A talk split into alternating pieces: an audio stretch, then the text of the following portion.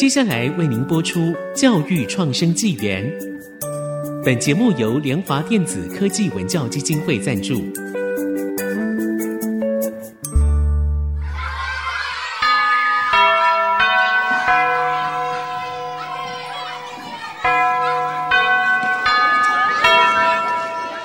起立！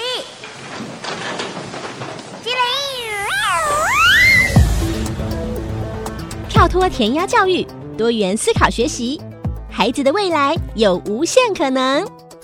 欢迎来到教育创生纪元。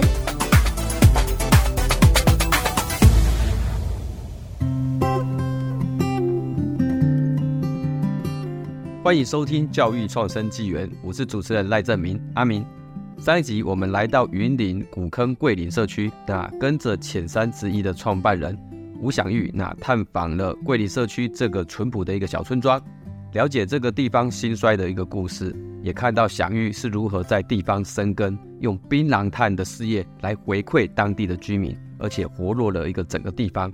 接下来，享玉准备了一席茶席，要用槟榔炭泡茶来请我们喝，还要继续跟我们分享他回乡创业的故事哦。一席茶席是一个设茶师对五个，那我们一席茶席通常都可能有有一到三个小时不等，喝一次茶要一到三个小时。对，那我们在一席茶席的过程中，可能我刚开始前面仪轨会非常非常的正式，嗯，对，但是当我茶冲好之后，对，从第一冲冲完之后，我们就是会互相的去聊天，那是因为这个也是茶文化一个非常重要的一个部分。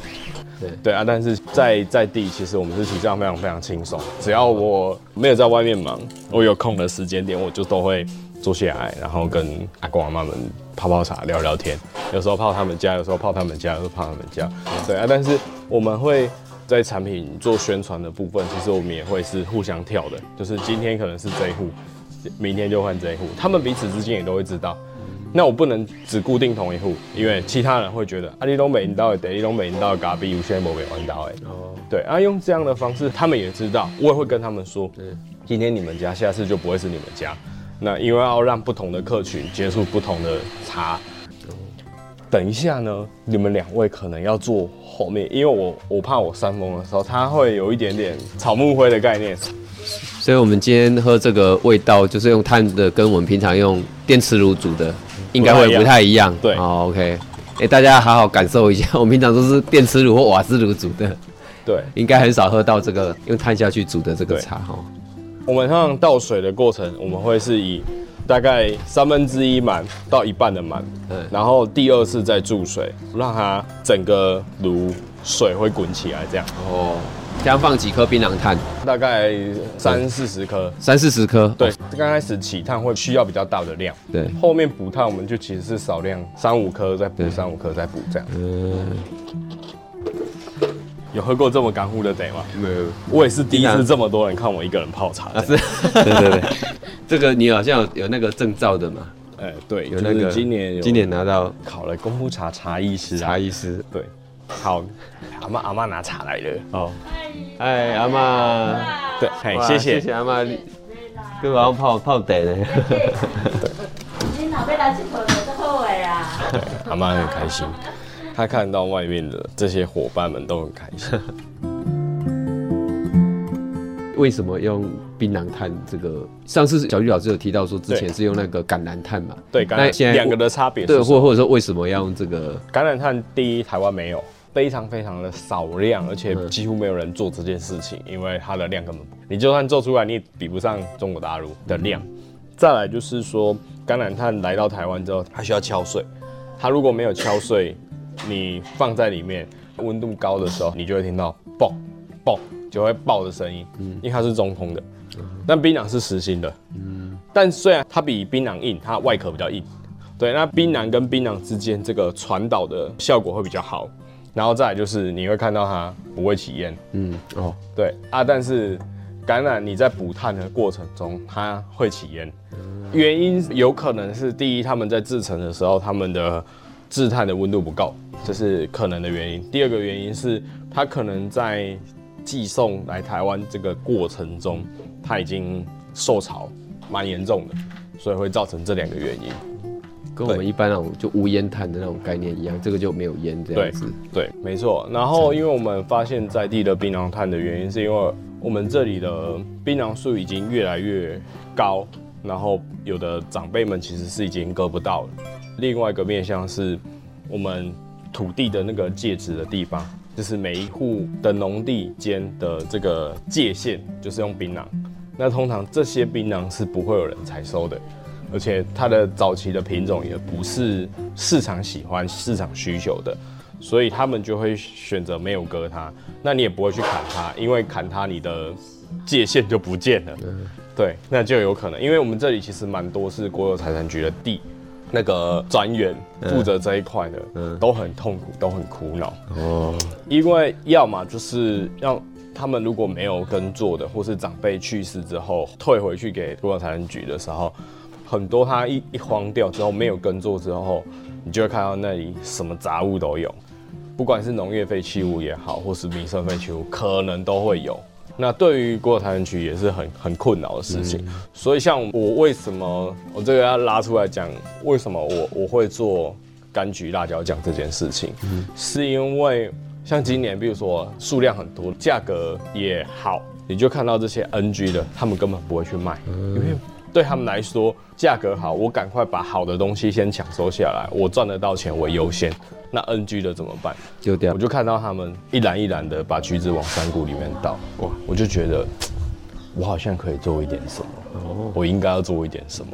所以后来我才把需求端先找出来，或是没有人开展过的市场，嗯、我先去做尝试。所以我后来才做柑橘辣椒酱。其实方法不错哎，其实先测试嘛，需要需要，我觉得才才去量产的，尤其是青年创业这件事情上啊，我觉得现在我们接触到很多的返乡的青年也好，学生族群也好，都很有想法，他们都觉得哦，我做这件事情很酷，一定很有机会，他就以这个为出发点，但做下去之后，一踢到铁板就完蛋了这样，对，所以我们其实是需要做很多的铺陈跟尝试。你有槟榔炭吗？我们有时候在喝茶的时候，我们会烤茶匙，或者是就会把它拿下来，铁网放上去，然后我们就会烤鱿鱼啊，烤一点点小肉这样。现在呢，我要做一个动作叫溜茶，好，就一个火一个溜。像从采下来到变成炭要多久啊？这样制作？其实通常都是从农历的端午节过后，嗯，然后我就会开始跟长辈们说，因为它开始红了，嗯，那时候只要没有割槟榔的，只要在树上的，都是我要的，都是我的黄色的，开始长长橘红色这样，橘红色的那个时候，橘黄色。就是已经成熟的果实才，他们也不会割了，因为割了没有用，哦，对，然后我们就是一路从端午收到大概中秋，对，就原料的收集。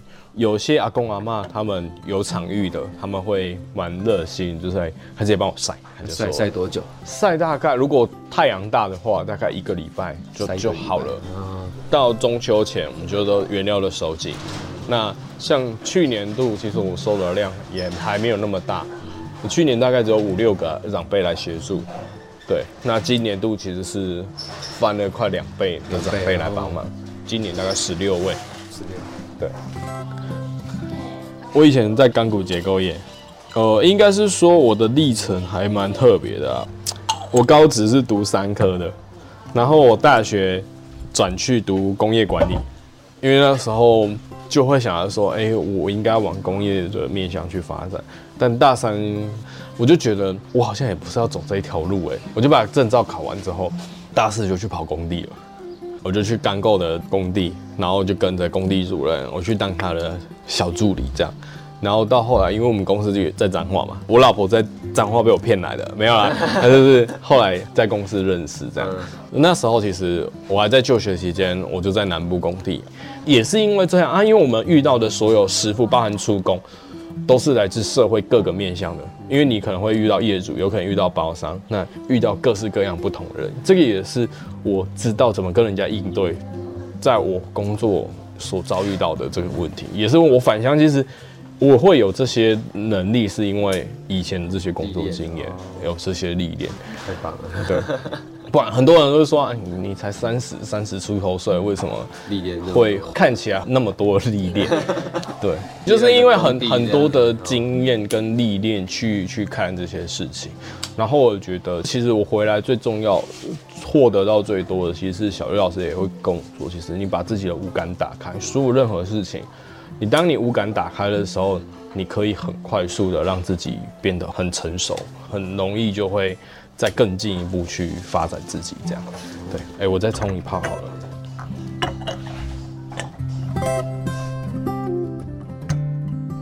喝完了用槟榔炭煮的茶。我们又加入了这个小绿老师，哦，小绿老师刘文玉老师。那我们刚刚呢，其实就是享誉呢在带着我们做这个茶洗的一个体验哦。但是我比较好奇的是说，为什么茶洗会做到这一个功夫泡的部分？是不是可以请小绿老师来跟大家说明一下？哦，好的，呃，我们这个社区呢，在民国七十几年的时候，就我们社区几乎家家户户都种茶，因为那个时候台湾茶就是因为鹿谷茶价格很好，所以茶改厂也来推销。那我们曾经是这个大阿里山茶区的范围之内，所以我们就家家户户都种茶。那时候我们晚上就是家家户户都在泡茶，那家里的人泡茶的方式就采用那种传统潮汕式的泡法，就是会弄得湿哒哒的，壶要烫啊，杯要烫。就是用湿式的泡法，这样。后来因为槟榔崛起嘛，好，茶就不见了。那可是我们现在回归地方，我们希望带着年轻人发展有益社区的产业的时候，我们就会开始希望把永续环境啊、生态的概念带进来。所以，我们就会想说，这些已经荒废的茶园，它已经都荒废这么久了，最符合那个环境永续，它的土壤已经很干净了。我们有没有可能用自然农法的方式把茶重新种回来？那茶重新种回来，总是要有人喝嘛，哈，所以就要把那个以前的泡法重新找回来，所以就开始推这个潮汕功夫炮，然后也因为有潮汕功夫炮，所以才开始又延伸到那个槟榔，竟然可以做槟榔炭这样子。对，那其实我也想要问小玉，那在这功夫炮里面，槟榔炭在这里面其实是是扮演什么样的角色？这里面，呃，因为以现在来说，大部分都可能都用瓦斯炉或是说热水壶去做这件事情。那我们用最传统的起炭这件事情来煮水。然后来泡茶，其实碳本身有它的远红外线，然后会让水质去做转变，那泡出来的茶也会相对性比较干、比较甜。用槟榔炭去取代原本的可能在功夫茶的泡法的橄榄炭，其实是因为它的导热性也相对性比较好一点点，就是它传导之间的这个部分，热源其实也跟橄榄炭其实是不相上下的。又可以用到在地的元素，那我们觉得，哎、这个符合在地的一个特色。其实感觉就是把这个过去的茶叶跟这个槟榔的这个部分，又等于是整个产业链接，时空上面的一个产业链接的感觉，呈现在今天茶席的这个体验上。这样，那我们休息一下，那下段节目继续来访谈我们的小绿老师跟享誉。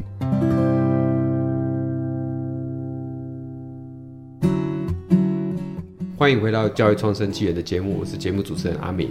那今天我们一样请到这个小绿刘文玉老师，那来到我们节目。那我们是不是请小玉老师跟享誉跟大家来 say hello？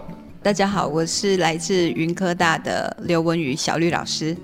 大家好，我是浅山直艺创办人享玉。那我们知道小玉老师哈，就是回到自己的故乡，然后开始做了 USR 的计划。同时呢，也找了享誉来担任这个助理。那期间呢，其实他们也因为这个做了计划而发现了槟榔炭这样的一个产业的一个发展哦。那当然就是槟榔炭除了发现了研发以外呢，后来也需要慢慢做一些商业化以及整体的规划的发展，才能够在地方创生，能够落地生根，能够发芽这样子哦。那所以说，在这个地方的话，其实小玉老师对于这个产业的发展有没有什么样的一个看法或想法？是这样，我们当初这个槟榔炭其实是无意间研发出来的东西，就是当时大家一直在把那个槟榔污名化嘛，哈，都觉得它不好。那可是在地居民都告诉我说，槟榔是他们最主要的生计来源。然后我们自己小时候，其实我们都是槟榔养大的小孩，我们几乎家家户户家里都有槟榔嘛。那所以就觉得槟榔跟我们其实还是有一点感情的，又不希望它整个被。移除，但是又不希望它被人家拿去嚼会致癌，所以后来因为那个时候也在推茶产业，然后某一天在泡那个功夫泡的时候，疫情期间嘛，就买不到橄榄炭，那我就突然想说，诶，橄榄炭从中国大陆来，台湾也没有什么果实炭，那我们有没有可能把槟榔籽就把它变成是台湾的第一颗果实炭？然后想了这个想法之后，就去找了我们学校会烧炭的老师，然后就跟华安系那个郭兆颖老师，他也在我们计划里面，然后就请他们团队帮忙，他们就真的帮我们把这个槟榔炭给烧出来。那烧出来的时候就，就他们还做了测试，测试之后发现它就是无烟无臭，没有任何毒害物会产生，那就非常的兴奋。可是研发出来之后，谁来接？因为材料什么都需要收集啊，而且需要改变村里面的很多的他们经营那个槟榔的习惯，所以那时候就在我们团队里面就在讨论。那讨论完就有一天，反正祥玉就自己跟我讲说，那个季啊，我想要接槟榔炭，可不可以这样？然后我当然很高兴，就是其实我在我们团队里面，我的想法一直都是。我会有源源不绝的想法，一直研发出新的创意、新的跟在地可以连接的产品跟东西，但我都可以无偿给年轻人。我希望他们接，谁跳出来说他要接，我就给他接。那所以后来就这个槟榔炭就到祥玉的手上，那他也的确真的发挥的不错。就是这两年我们看到他在槟榔炭这个事业上面，他真的是挺用心，然后也现在走出他自己的一条路，我觉得其实挺不错的。我觉得这是一个非常好的一个从计划里面的一个发想哦，就是哎，因为买不到那样的一个橄榄炭而产生哎，在地是不是有什么东西可以用？然后那当然研发出来之后，也要有人去承接或者是帮他商业化，他才能够继续的做下去哦。那是不是也请小玉来分享一下你是如何跳入这个 槟榔炭这一个这个地方的？对，就是其实当初我觉得槟榔炭是一个非常有趣的一个议题，然后我觉得哎，它。不只解了槟榔产业，它也解了茶产业的部分的问题。那我们在茶席上的推广变成说有不一样的特色，所以我们现在的模式其实是用我们在地的山泉水，然后沏在地的炭，泡在地的茶，然后搭配上在地的茶食，讲在地的故事。我觉得这件事情是很有趣的，然后它可以移动，我们可以到处去分享我们的故事。对，那槟榔炭其实。承接下来之后，其实我们一直在思考说，诶、它可以除了在茶席的推广，以果实来说，它籽我们拿来做燃料，然后在茶席上推广。那外壳跟纤维的部分，其实我们就延伸下去做，包含墨水。那后来今年度其实也跟我们用另外一个美材是热土，那去做多层次的一个结合，去开发不一样的。包含杯垫啊、喷气，那也延伸做出了蛮多不同的体验。那这样的方式其实是跳脱大家可能对传统可能生物炭它应该怎么用。那我一直在思考的事情是我想要走跟别人不一样的路。包含槟榔炭，它本来就是台湾唯一的果实炭，它是没有人做过的。那以生物炭的角度来说，他们可以做什么使用？大部分可能都进土壤。那我觉得，哎、欸。我可以用不一样的方式去呈现，那在产品面上，我也可以做不一样的发挥。我觉得这件事情是我一直想要去开发努力的地方。我觉得刚才小玉讲到说走不一样的路，我觉得这个是各个台湾的地方创生都应该学习的，因为大陆我走一样的路。那就没有特色了，大家叫做都一样这样，所以每一个人在每一个地方都要去找到你地方上可以做出的一个独特性这样子。那我们的节目叫做教育创生纪元，那其实呢，像像小绿老师其实就是在教育界，那特别加入 USR 或者是社区营造或者地方创生，其实你又在地方生根了非常多年，特别是在这个桂林这个地方也是你的家乡。那我不知道小绿老师对于未来想要再投入这样的一个地方的这些年轻人或学生的话，你有没有什么样的一个想法？或者是期待，我自己对跟着我的年轻人，我的期待是这样，我都告诉他们，你一定要产出一个你自己的主力产品。这个产品，我不希望它是靠着社区的资源所产生的那种旅游行程，因为这个过去我做社造这一二十年的期间，太多人做了，但我们没有看到谁真的因为这个事情真的在。地方可以创造出永久的事业或比较长期的事业的，到最后通常都是就吵架啊什么。我觉得那个不是一个好的具有永续特质的事业，所以我都跟我们年轻人说，我我希望的是你们在社区找到一个元素，然后你用这个元素去开展出一个有创意的产品，然后这个产品呢，你要去深入的去挖它背后的知识跟技术，挖好了之后，把这个变成一个可以。教育给别人的东西，然后你可以透过你的手做的课程，或者透过一些你去演讲，或者你去开一些 DIY 的课啊，去老人的这个乐龄中心分享啊，或者去地方创生的这些团队分享啊，就是透过这种方式去把你的特性推出去。所以我们不再是把那个。客人一直拉进来，就是大家其实住古坑的也都感受到这几年疫情之后，然后登革热，其实我们也很难吸到客人。但是我们的年轻人带着自己有特色的产品走出去，倒是走得还不错。就是像享誉这一两年，其实它是挺好的。嗯、所以就是我自己的期望是，我希望我们年轻人是。找到一个能够跟自己连接的社区的特色产品，然后在那个特色产品上面多元发展，就是做多样化的产品，然后尝试去推那个产品背后的那些知识的教育工作，让这些知识可以深耕。那个大概就是我比较期望的地方创生。其实小绿老师这是很有经验哈，他会指导的学生要往哪些方向走，其实也是他过去十几二十年来所走过的路，然后失败的路，失败，还有看过很多地方哦。我们去看他们第一个说我要做游程。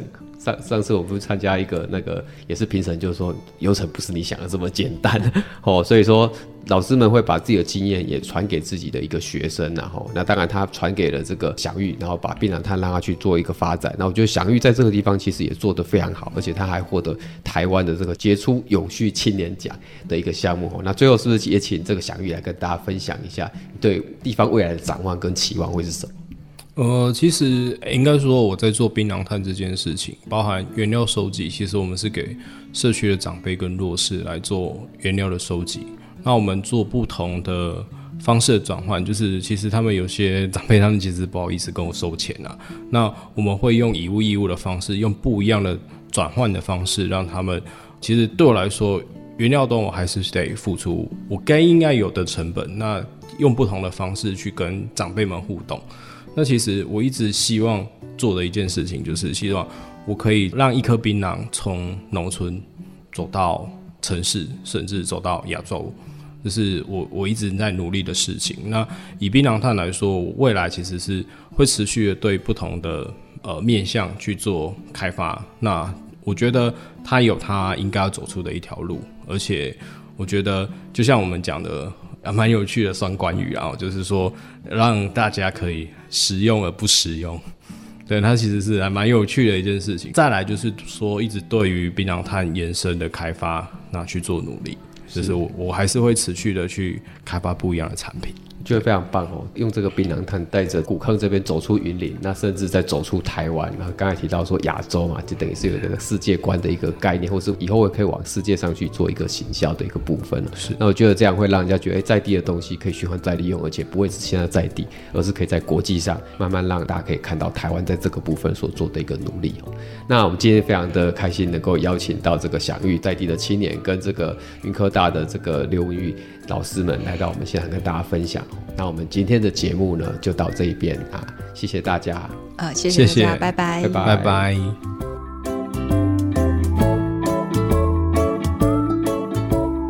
本节目由联华电子科技文教基金会赞助播出。联华电子科技文教基金会以行动播撒教育种子，支持地方创生，培育新世代必备的能力。